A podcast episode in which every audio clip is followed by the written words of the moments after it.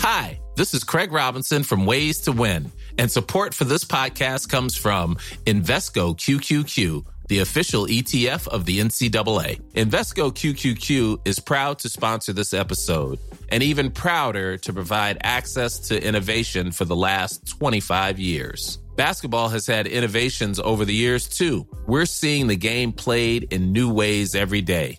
Learn more at Invesco.com slash QQQ. Let's rethink possibility. Investco Distributors, Inc. Hiring for your small business? If you're not looking for professionals on LinkedIn, you're looking in the wrong place. That's like looking for your car keys in a fish tank. LinkedIn helps you hire professionals you can't find anywhere else, even those who aren't actively searching for a new job but might be open to the perfect role. In a given month, over 70% of LinkedIn users don't even visit other leading job sites. So start looking in the right place. With LinkedIn, you can hire professionals like a professional. Post your free job on linkedin.com slash people today.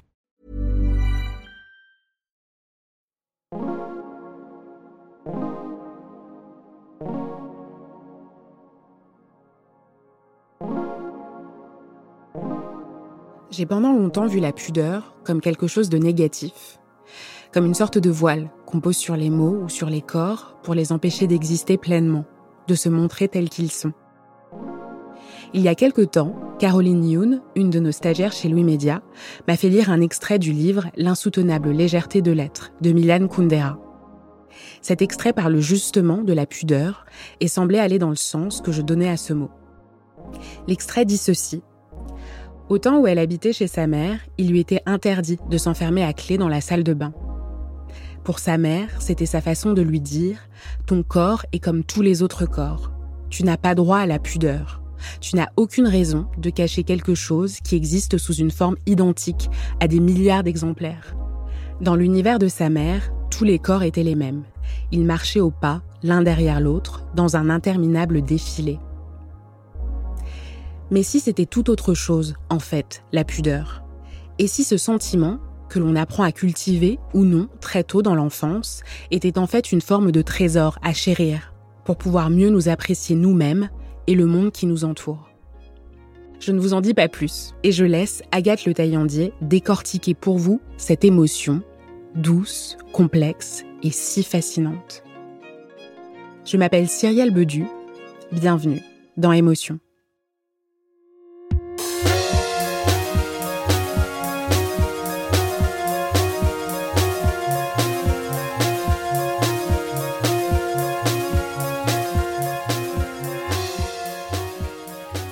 Je viens d'une famille où l'on exprime beaucoup ses émotions, où le langage de l'intime est au cœur de nos échanges. Mais en grandissant, je sentais qu'il y avait presque un manque d'intimité à force de tout dire, de tout raconter. C'était comme si c'était difficile de mettre un voile sur soi et de se retirer du groupe. D'ailleurs, je me souviens qu'on fermait peu les portes et qu'il y avait même toujours des matelas dont on pouvait s'emparer pour les installer par terre, dans la chambre d'un frère ou d'une sœur. On vivait dans un espace ouvert au regard. Je crois que je garde de cela l'injonction inconsciente de tout dire et l'habitude de beaucoup montrer. Chez mon copain Saïd, j'ai été frappée par sa grande pudeur verbale. Il me trouve parfois impudique dans ma manière de m'exprimer et de tout raconter. Souvent, je l'ai entendu me dire Arrête de raconter ça, protège-toi plus, tu en dis trop. Cela m'a interrogée sur la manière dont lui avait construit son rapport à ses émotions et au langage de l'intime. Et sur moi, ma manière parfois trop enthousiaste de me livrer, sans filtre et peut-être sans pudeur.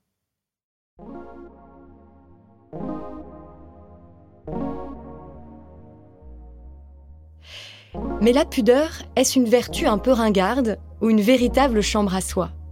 Est-ce qu'on apprend à être pudique? Est-ce un sentiment universel ou une construction sociale? Et au fond, Qu'est-ce que la mise à nu d'un corps ou d'une émotion révèle vraiment de nous? J'ai donc commencé à mener l'enquête auprès de Saïd. Il a 34 ans, né à Fès au Maroc. Il est arrivé en France vers 11 ans pour suivre son père, agriculteur dans la Drôme.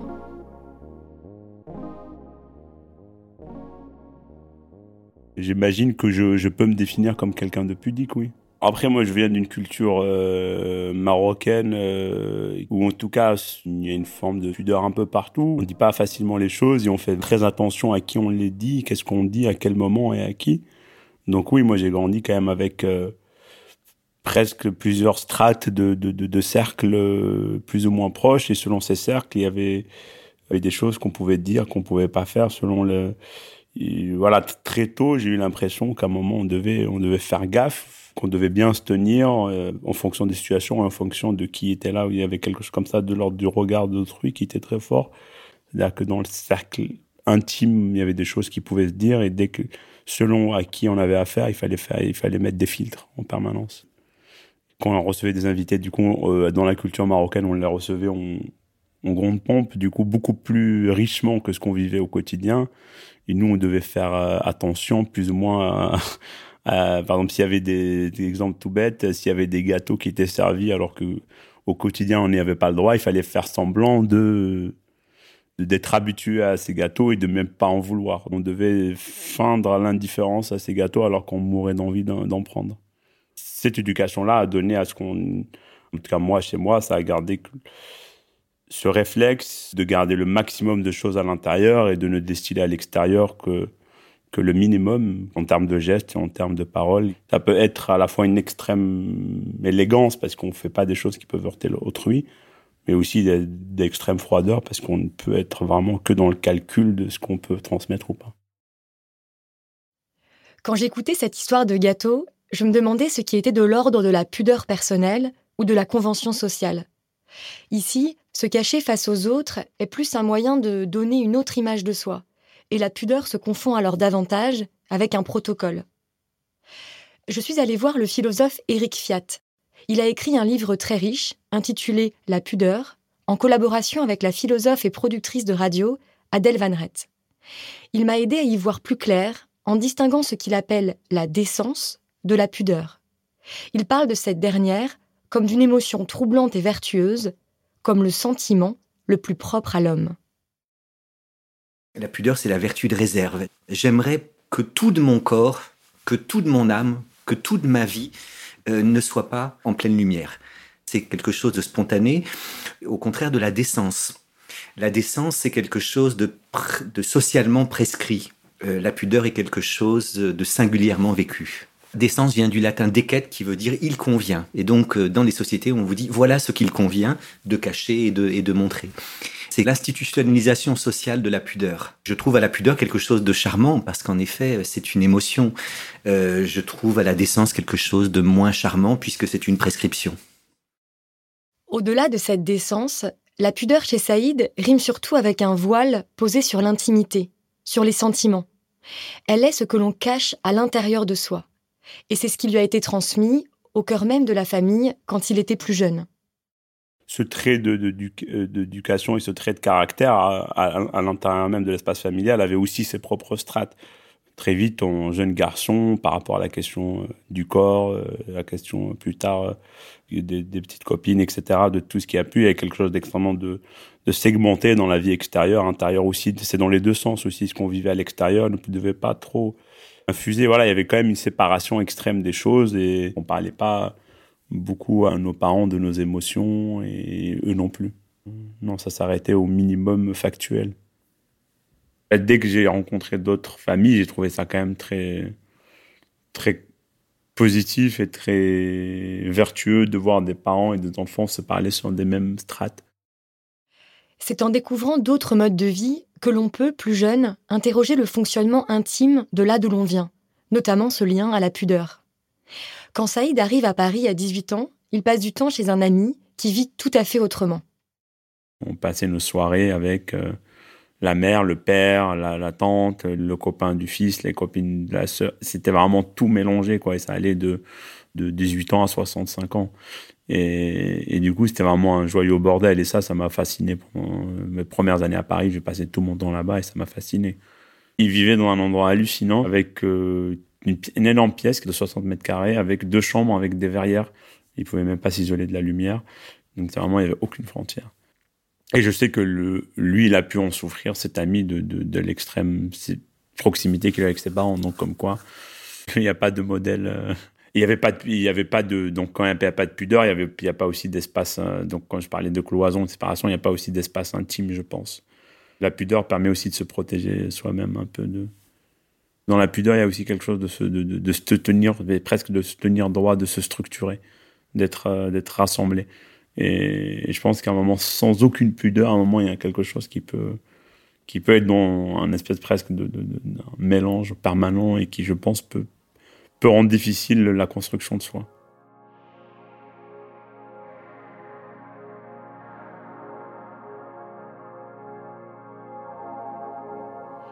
Ça m'a fait penser aux portes ouvertes de mon enfance. Au fond, la pudeur serait ce garde-fou à l'intimité, à son espace à soi, hors du regard de l'autre. Et bien sûr, il y a un juste milieu entre le voile qui fait écran et celui qui ne masque jamais rien.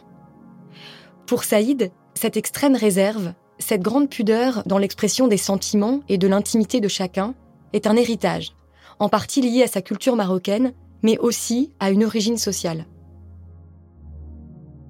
Il y a plus de pudeur sur, l'émotion euh, dans, les milieux populaires. Euh, oui, il y a aussi la vie, dans la dureté de la vie, il n'y a pas la place à l'émotion aussi, ça il faut l'accepter. Quand il y a un truc de survie presque quotidien, à un moment, l'émotion est un peu tassée, quoi. C'est ce qu'évoque l'écrivain Édouard Louis, dont la lecture a beaucoup touché Saïd. Né en Picardie, il a grandi dans un milieu marqué par la misère, dont il s'est largement éloigné, se définissant ainsi comme transfuge de classe. Cette expression désigne le changement de milieu social au cours d'une vie. Il pose un regard lucide sur sa famille et ses origines, analysant notamment la grande pudeur de son père, un homme dur, guidé par les codes d'une virilité asphyxiante. Il en parle dans son texte qui a tué mon père? Édouard, lui, dit qu'il a été bouleversé quand il a vu une photo ou une vidéo une photo de son père qui dansait. Voilà, dans ce milieu-là, quand le père revêt la fonction de père, il n'a plus, il a la pudeur de ne pas danser devant ses parents, devant ses enfants et de ne plus se montrer d'autres fonctions que celle de père et dans sa la construction un peu viriliste qui, qui se fait lui-même du père. Donc c'est, moi, j'ai jamais, jamais vu mon père danser, j'ai jamais vu mon père pleurer, j'ai jamais vu plein, dix mille choses comme ça. J'ai jamais vu mon père embrasser ma mère. J'ai jamais vu ma mère embrasser mon père non plus. Pour Eric Fiat, la relation père-fils se construit souvent sous le signe de la pudeur. Et c'est vrai qu'autour de moi, je vois fréquemment ces figures de père, un peu lointaines, secrètes, voire énigmatiques, qui se livrent et se dévoilent peu. Une scène dans le film Marius de Marcel Pagnol raconte exactement cela et Eric Fiat me l'a partagé avec humour. Le père César est joué par Rému, euh, le fils Marius est joué par Pierre Freinet. On est à une époque où les relations euh, père-fils, fils-père sont particulièrement pudiques. C'est peut-être un peu moins vrai aujourd'hui. Les parents de l'époque, c'est pas les papounets d'aujourd'hui, voyez. Et alors, il se trouve que euh, Marius, donc le fils, euh, va partir le lendemain sur un bateau qui va l'emmener loin de, Marseille, qu'il n'ose pas le dire à son père, mais qu'il a envie, avant de partir, de dire à son père qu'il aime. C'est pas facile de dire à son père qu'on l'aime. Je crois que la relation père-fils c'est peut-être la plus pudique des relations.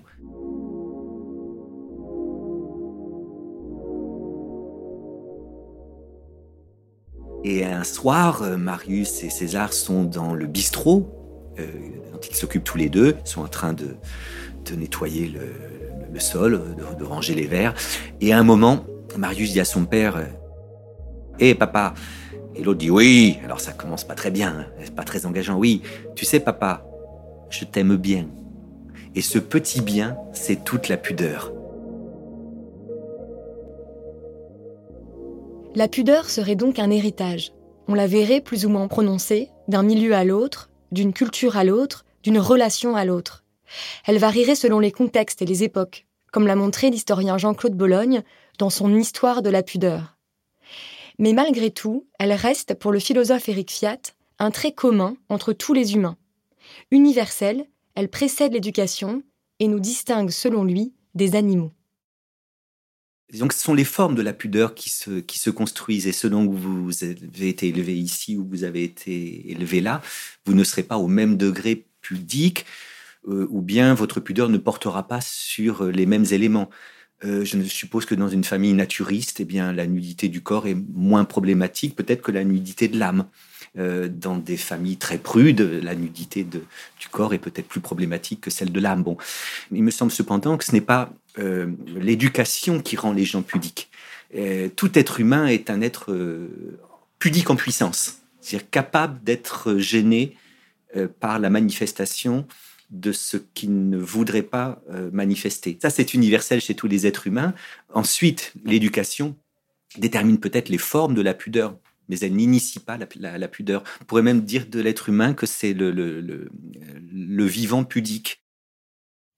Éric Fiat poursuit en citant le philosophe et sociologue allemand du début du XXe siècle, Max Scheller, qui a signé un texte en 1913, La pudeur. Max Scheller définit la pudeur, alors il s'agit de la pudeur du corps, hein. il y a aussi la pudeur des sentiments, maquillée outrageusement, rouge sang, comme disait Gainsbourg pour Birkin. Mais Max Scheller, dans son petit qui s'appelle La pudeur, définit la pudeur euh, du corps comme la gêne qu'éprouve l'être d'esprit en nous à la pensée qu'il est aussi un être de nature. Il a défini même encore plus nettement en disant que la pudeur, c'est l'esprit qui rougit du corps. Et voilà pourquoi, en un sens, la pudeur est une singularité humaine, qu'elle singularise l'homme dans la création, dans la mesure où pour être pudique, il faut avoir à la fois un esprit et un corps. Et donc, c'est la raison pour laquelle beaucoup ont dit que les animaux n'étaient pas pudiques et les anges non plus. L'homme qui rougit de son corps est donc l'être pudique par excellence. Mais à quel moment dans notre vie prenons-nous donc conscience de ce corps? Comment l'enfant découvre-t-il qu'il a un corps et que par pudeur, on en cache certaines parties? Saïd m'a confié un souvenir qui raconte bien la manière dont la pudeur corporelle a fait irruption dans sa vie d'enfant. Moi, j'ai grandi avec ma mère et on se lavait au hammam. Et un jour, j'avais trop grandi et euh, j'avais été refusé du hammam. Et du coup, voilà, il y avait quelque chose de, là, un moment qui s'est, euh, qui s'est cristallisé par rapport à mon corps, par rapport à où chaque semaine je voyais ma mère nue de cette interdiction à sceller quelque chose de séparation de, de notre rapport, de séparation de la question du corps, euh, qui d'un coup est devenu... Euh, en tout cas, je n'ai plus jamais eu de rapport euh, physique presque avec elle. c'est vrai qu'avec le recul, c'est assez fort, tu vois, d'imaginer sa mère totalement nue. Et c'est une expérience jusqu'à 7-8 ans. Je l'ai vue chaque semaine nue avec plein d'autres femmes nues et, et même des, des, des, voisines, etc. Donc il n'y avait pas de séparation et d'un coup, là, il y avait euh, un truc qui a été très très fort. C'est un moment, le regard, euh, mon regard ne pouvait plus avoir accès. C'est encore la pudeur pour moi, c'est vraiment une question d'espace. Comment on accède de l'un à l'autre et comment on les segmente aussi. Et là, il y avait quelque, une segmentation, une, une, une frontière euh, qui s'est faite de manière pudique, puisque c'est passé par une institution qui est le hammam. C'est presque un discours extérieur qui, qui est venu me dire que j'avais plus, c'est plus ma mère qui m'a interdit de, de pas venir avec elle. C'est presque quelque chose d'extérieur qui disait bon maintenant tu, tu n'as tu n'as plus l'âge d'être avec les femmes moi-même. Je, l'ai pris aussi comme un truc d'appartenance à une autre, euh, aussi presque de devenir un homme. Tu vois, ça a été aussi un peu glorifié dans ce sens-là. Il dit ah, tu n'es plus un enfant, tu es un homme, tu peux plus accéder chez les femmes. Il y a que les femmes et les enfants. Et du coup, le fait de être presque, ça m'a aussi libéré d'un truc quoi. Hein, Certains psys disent que la pudeur n'existe pas chez les petits-enfants, qu'elle apparaît quand ils grandissent, vers l'âge de 6 ans. J'en ai discuté avec José Morel 5 mars. Docteur en psychanalyse, elle a travaillé longtemps dans un service de protection maternelle et infantile de la région parisienne en tant que psychologue, et elle a ainsi observé de près les comportements des enfants dans leur rapport à leur corps et à la nudité. Quand j'ai commencé à travailler, ma définition minimale de la pudeur, c'est ce qui s'oppose à la tyrannie du regard. Donc entre le regard de l'autre et moi, je dois mettre quelque chose qui fera obstacle. Euh, alors je pense pas que c'est inné, je pense que ça se construit, mais ça se construit tellement tôt qu'on peut avoir l'impression que c'est que c'est toujours là. Mais ça peut ne pas se construire ou ça peut être mis à mal parce que la, la pudeur, ça se reçoit de l'autre. C'est comme le langage. Un enfant à qui on ne parlerait pas ne pourra pas parler. C'est parce qu'on lui a parlé qu'il peut parler. Eh ben c'est parce qu'on a reconnu ces mouvements pudiques qu'ils vont pouvoir s'installer et connaître leur légitimité. Je, pense à une autre collègue qui disait, elle, jouait avec les enfants, chez les, mettons dans le service des plus grands. Est-ce que je peux toucher ton nez? Est-ce que je peux toucher tes oreilles? Et elle disait, les enfants qui vont jamais dire non m'inquiètent. Un enfant qui va bien, à un moment donné, va dire non, pas là. Et c'est l'idée qu'il y a, y a, y a un, quant à soi qui n'est pas pour tout le monde. On, l'a autorisé à reconnaître que quelque chose lui appartenait. José Morel 5 Mars a décidé de faire sa thèse de psychanalyse intitulée Quand la pudeur prend corps, à une époque où la pudeur était très mal vue. En effet, dans les années 70, on la voyait comme une chape de plomb, synonyme de pruderie ou de pudibonderie, et elle était particulièrement niée chez les enfants. Pourtant, cette psychologue a souhaité montrer qu'il y avait chez les plus petits, déjà, des mouvements pudiques.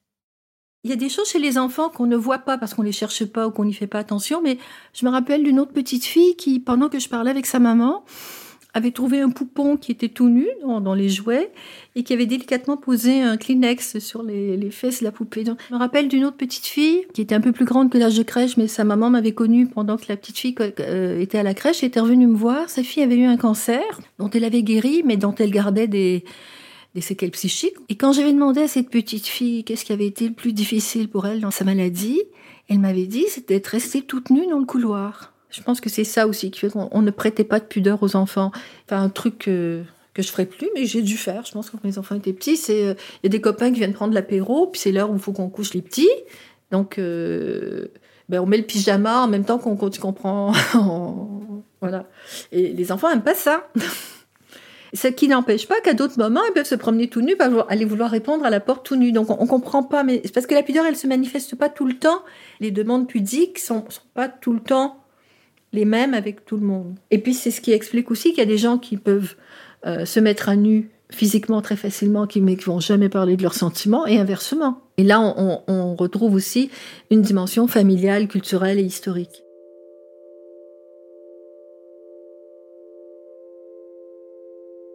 La pudeur à minima, c'est un refus du tout voir de l'autre, on est bien dans quelque chose qui va venir faire obstacle à la toute-puissance du regard de l'autre.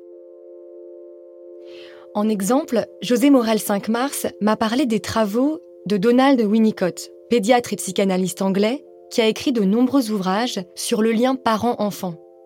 Il a notamment décrit le visage de la mère comme premier miroir. Vers 8-9 mois, si elle sourit, le bébé sourit. Si elle fait un visage triste, il fait lui aussi un visage triste. L'enfant se lit donc à travers le visage de celui ou celle avec lequel il est. Et, et par contre, il y a un moment où les enfants commencent à refuser le regard de la mère.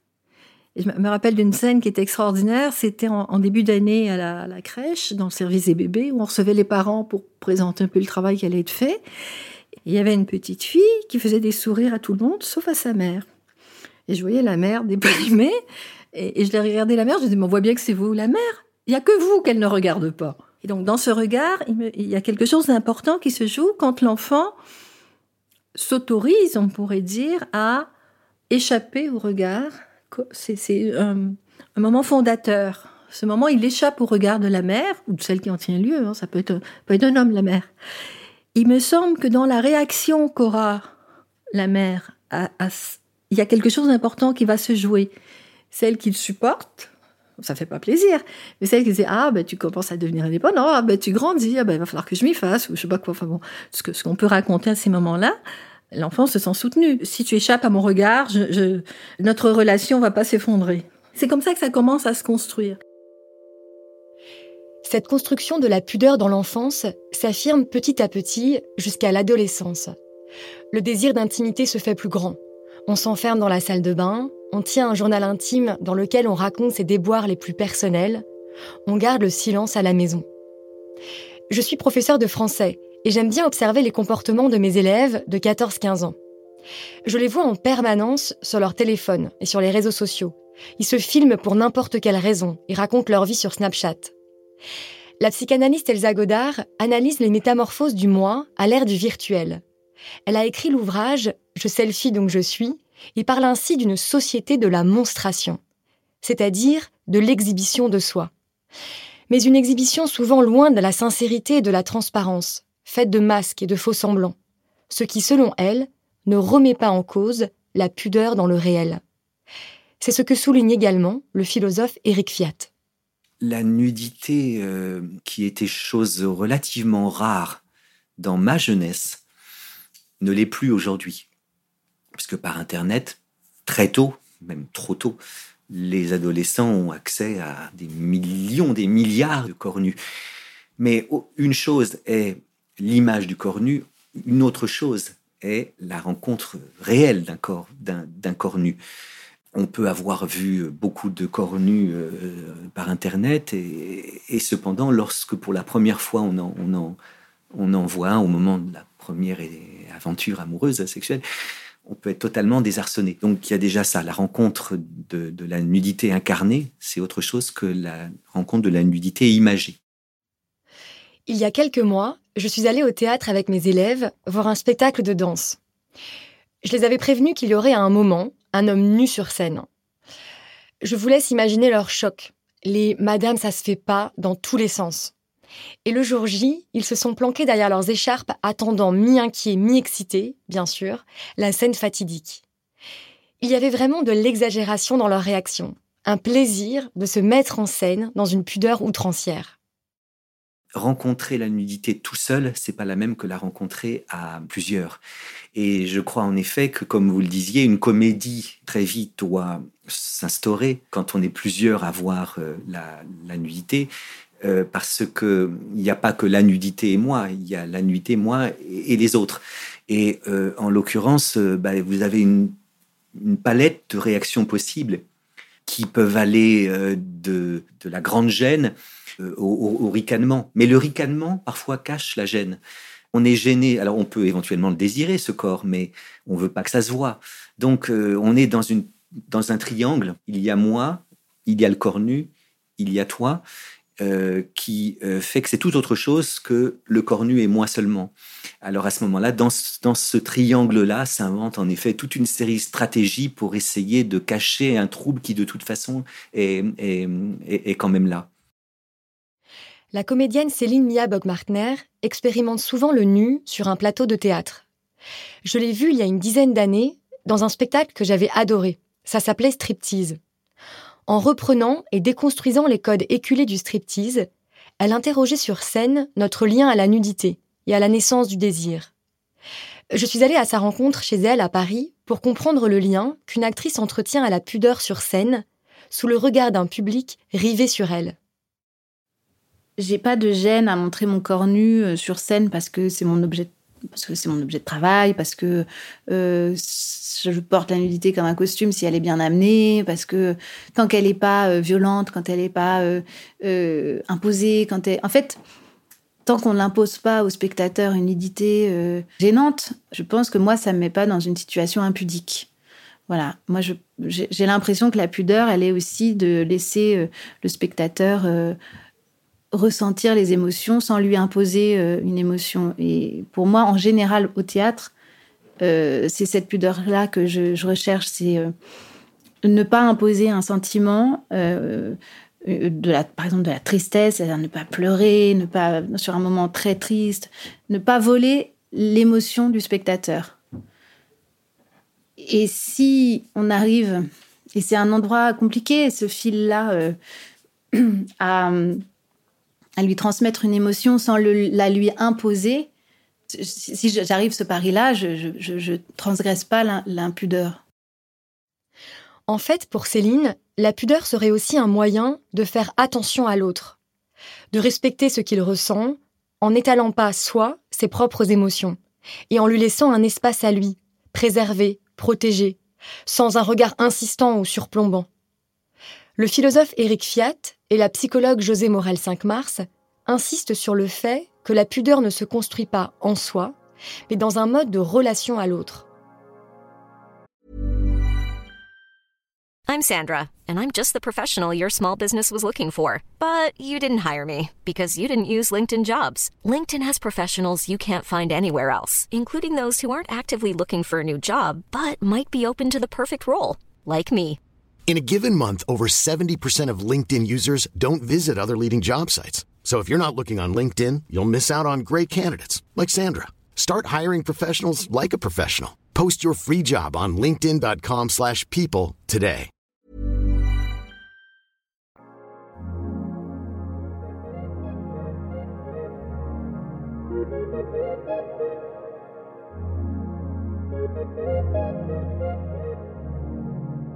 Avouer un sentiment amoureux, euh, avouer un chagrin, euh, c'est quelque chose euh, qu'on ne fait pas forcément facilement.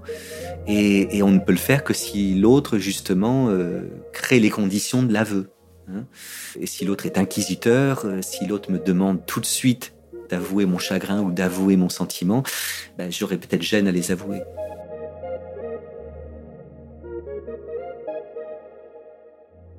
Il me semble qu'on a un, petit peu perdu le. Voilà, c'est ça. Des fois, je me dis, je suis peut-être d'une autre époque. Mais l'idée de faire attention à l'autre. Je ne te montrerai pas ce qui va te troubler.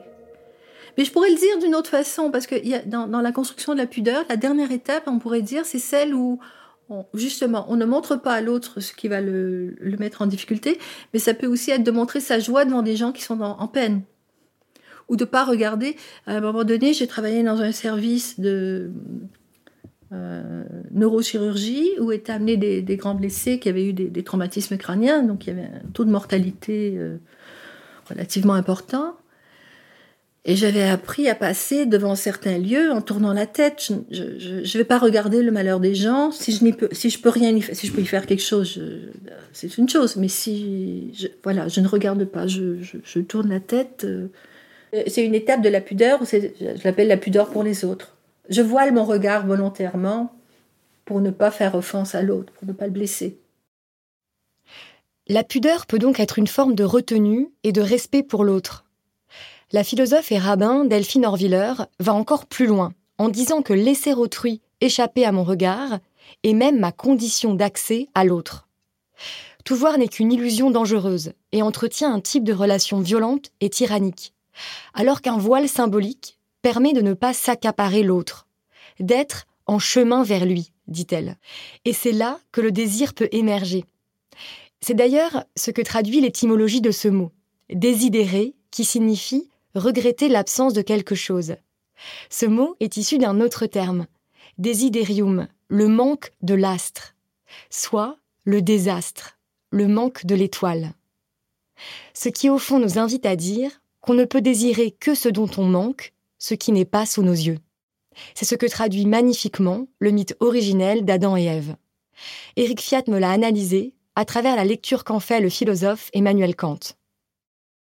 Ce mythe des origines nous murmure que euh, Adam et Ève euh, au paradis, Adam et Ève dans le jardin d'Éden étaient nus, mais ne le savaient pas et que c'est simplement après qu'ils ont croqué le fruit de l'arbre de la connaissance qu'ils connurent leur nudité. La première réaction qu'ont Adam et Ève juste après qu'ils ont croqué le fruit de l'arbre de la connaissance, c'est une réaction de pudeur. Alors, ils connurent qu'ils étaient nus, dit le récit de la Genèse, hein, au tout début du Premier Testament.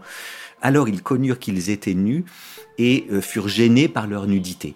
Et, et, cette gêne à l'endroit de la nudité, c'est en effet euh, euh, un mouvement de pudeur, une émotion de pudeur. C'est alors que, nous dit le texte, Adam et Ève vont cacher leur sexe. Or, Kant a écrit un texte, je trouve absolument magnifique, euh, c'est dans l'anthropologie, où il dit la feuille de figuier, donc la feuille de figuier par laquelle Adam et Ève cachent leur sexe, la feuille de figuier, écrit Kant dans l'anthropologie, la feuille de figuier fut un grand progrès dans la civilisation. Outre la décence, elle permit le désir. Et Kant ajoute, l'objet étant désormais soustrait au sens, put devenir objet de désir. Donc cette feuille de figuier ne permet pas que la décence, parce qu'il serait indécent de se balader euh, le sexe à l'air, bon, euh, euh, elle permet aussi le désir, parce que l'objet est désormais soustrait au sens. Adam ne désire pas le sexe d'Ève, bien qu'il soit caché, mais parce qu'il est caché ce qui est caché est rendu d'autant plus mystérieux qu'il est caché. Je vais prendre une image très triviale, si vous me le, permettez, Agathe. Euh, je ne crois pas que les mamelles des vaches soient l'objet de grands fantasmes chez les taureaux, parce qu'ils les ont toujours sous les yeux. Je suis sûr, en revanche, que la poitrine féminine est l'objet de bien des fantasmes chez les, les hommes ou chez les femmes homosexuelles, non pas bien que le sein soit caché, mais parce qu'il est caché. J'ai d'ailleurs un ami anthropologue qui a remarqué que le sein euh, féminin ne joue pas le même rôle euh, dans, dans, les représentations érotiques. Dans les civilisations où il est montré que dans les civilisations où il est caché. Dans nos civilisations, le sein est, caché. Mais il y a des civilisations africaines, par exemple, où le sein n'est pas, pas caché. Eh bien, le sein est moins objet de, désir quand il est montré que quand il est euh, caché. Et voilà pourquoi la pudeur, c'est pas en effet qu'une vertu morale, c'est aussi ce que j'appelle avec euh, Adèle Vendrette le piment du désir. La pudeur est alors un jeu entre le caché montré, une véritable dynamique en clair-obscur qui l'inscrit du côté de l'érotisme. Je pense par exemple qu'une épaule sur laquelle un vêtement baille légèrement, laissant apparaître de la peau, sera plus désirable que la même épaule entièrement nue. C'est cet espace de la pudeur qu'explorait la comédienne Céline Mia Bogmartner dans son spectacle Striptease.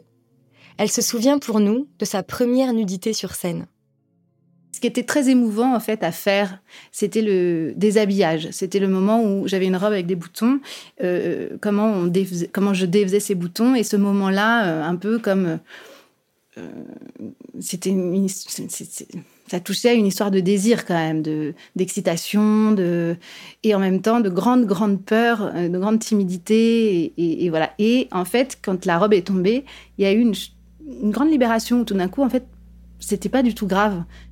Moi, ce qui m'intéresse, c'est le dévoilement.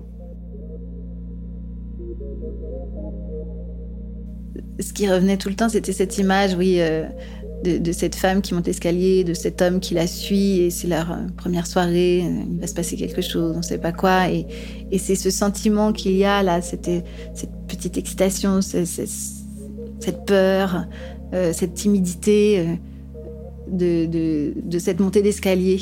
Et, elle se trouve là, la pudeur aussi, euh, par exemple dans le déshabillage ou dans ce moment de suspens euh, euh, avant tout le reste.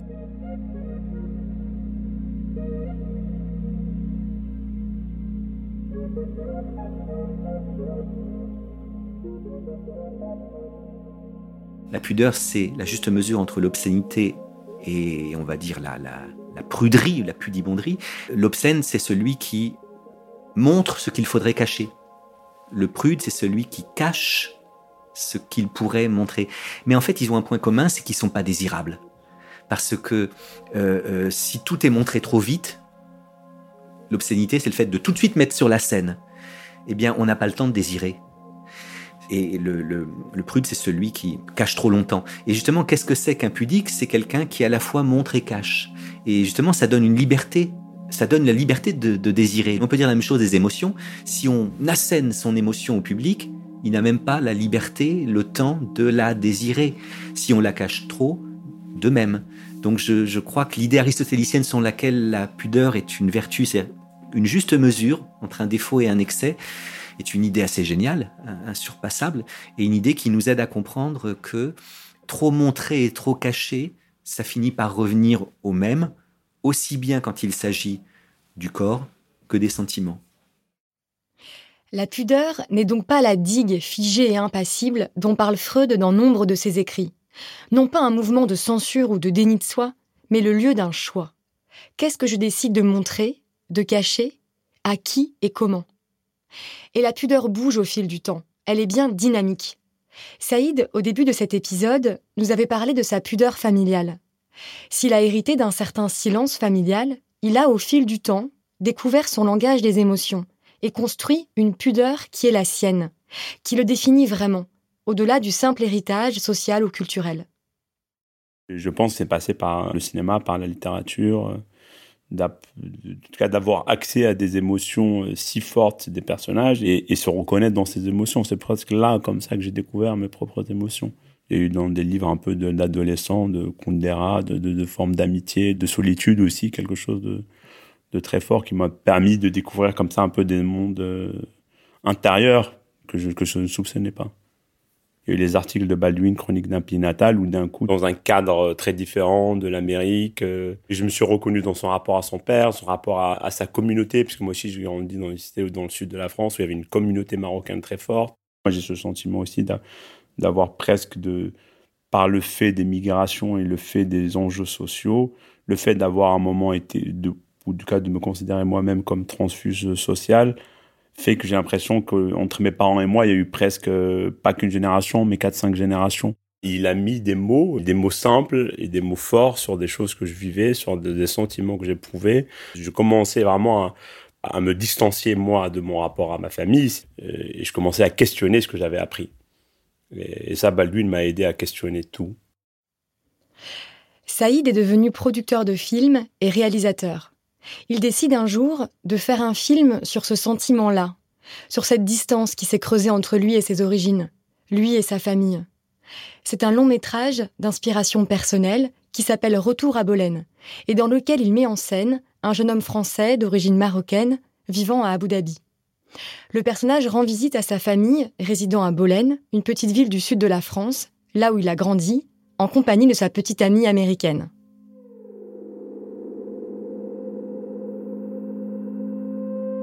Je rêvais, moi, en faisant le film, je rêvais de faire un peu exploser cette, euh, cette pudeur. Donc oui, je pense qu'il y a quelque chose de totalement impudique à, parler de soi. fatalement, Mais bon, euh, chasser le naturel et en galop, je pense que le film en soi, il est extrêmement pudique. Et le film ne fonctionne que par petites touches, ou dans les plans, dans les mouvements de caméra, dans le jeu des acteurs, dans tout. Ce fils qui revient voir sa famille ne veut pas voir son père. La scène finale, il finit par aller le voir. Puis il trouve pas d'autre chose à faire que de parler des salades que le père est en train de ramasser dans une serre, dans une ferme agricole. Et littéralement, il se raconte euh, des salades, quoi. Malgré leur amour, malgré l'envie de se pardonner mutuellement, ils n'arrivent pas à, parler de leurs émotions. Une scène faite de silence et de non-dit. Je pense qu'en faisant un film, on peut pas tricher avec qui on est. Donc à partir du moment où je fais un film, le film, bon ou mauvais, il me ressemble. D'autres livres, d'autres films euh, m'ont donné du courage. Je me rappelle que j'avais déjà écrit euh, une première version du scénario et quelqu'un m'a dit mais pas possible, tu ne peux pas ne pas avoir lu Retour à Reims de Héribon. Et quand j'ai lu, c'est vrai au début, je me dis waouh, ça va dix fois plus loin dans tout ce que je voulais raconter, mais c'est un essai de sociaux. Et au départ, ça m'a un peu fait peur. Et en fait, après, ça m'a surtout donné un énorme courage pour le faire. Je me suis dit, mais sur la question de la pudeur, c'est des gens qui font de leur matériau intime euh, un matériau politique. Et je me suis dit, en fait, il faudrait pas, il faut pas que j'ai peur d'exhiber des choses. Au contraire, il faut que j'aille plus loin. Il faut que je, si ma manière de le faire peut être pudique, mais en tout cas, j'ai pas à être pudique sur le sur le contenu. Il faut que j'aille plus loin. Cette matière intime est une matière politique. Il faut que j'aille de l'avant. Et ça, et le, c'est presque que je me suis rangé un peu derrière derrière ces œuvres. Du coup, j'ai assumé le titre Retour à Bolène en référence à Retour à Reims. Je me suis dit, bah allons-y. Moi, je peux m'insérer dans cette, dans, en tout cas, dans ce sillon là et et en y ajoutant ma vérité, ce truc d'identité de maghrébin de France, de comment on vit avec ça, de comment parce que l'histoire rejette et non seulement ses parents arabes, mais rejette leur pauvreté, rejette euh, et rejette euh, un peu cette France qui n'a pas voulu de lui, quoi. Retour à Reims, le livre qu'évoque Saïd, est un ouvrage autobiographique du sociologue Didier Héribon, dans lequel il fait le récit de ses origines et analyse la relation à son père, avec lequel il a rompu des années auparavant. Saïd, lui, a choisi la fiction, et le récit de soi se fait alors le lieu de la pudeur et du masque, d'un masque non pas imposé ou subi, mais conscient. Pour la psychologue José Morel 5 Mars, la pudeur est alors une véritable force, car elle dessine notre intimité, notre singularité, et au fond, notre liberté. Et on a toujours l'idée que ce qui est caché, c'est que du mauvais. Vous connaissez la phrase euh, euh, Moi, je peux tout montrer, j'ai rien à cacher. Eh ben moi, je pense aussi qu'on n'a pas envie de dilapider ces trésors. Dans tous les contes, les trésors, ils sont dans des grottes, dans des coffres. Ils sont pas étalés au, grand jour. Et il me semble que la pudeur, ça parle de ça. Ça parle de quelque chose euh, qui est en soi, qui est précieux et qu'on n'est pas prêt à divulguer à n'importe qui, n'importe comment. Oser dire que ce qui m'est le plus intime a de la valeur et que je, je ne le partagerai, que ce soit mes désirs, mes rêves, mes fantasmes, mes passés, mon souvenir, et mes fesses, je ne le ferai qu'avec quelqu'un que j'aurais choisi et, pas n'importe comment, enfin, d'une façon qui me conviendra. Je trouve que c'est une, une force et une valeur.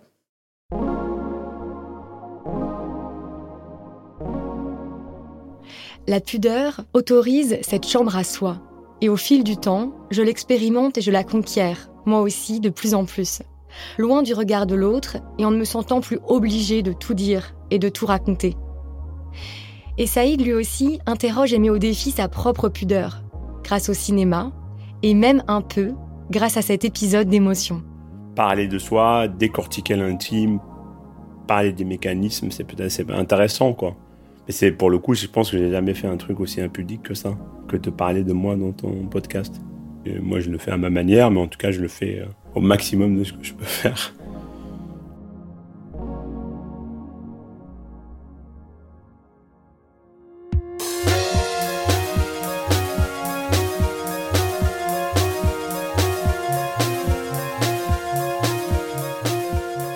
Venez d'écouter Émotion, un podcast de Louis Média. Suivez-nous sur Instagram et sur Twitter, at Émotion Podcast. Émotion avec un S. Agathe Le Taillandier a réalisé cet épisode sur la pudeur. Caroline Youn a participé à sa conception. J'étais en charge de la production et de l'édition. Nicolas Vert a assuré la création sonore et la musique. Benoît Daniel s'est occupé de l'enregistrement et Jean-Baptiste Aubonnet du mixage.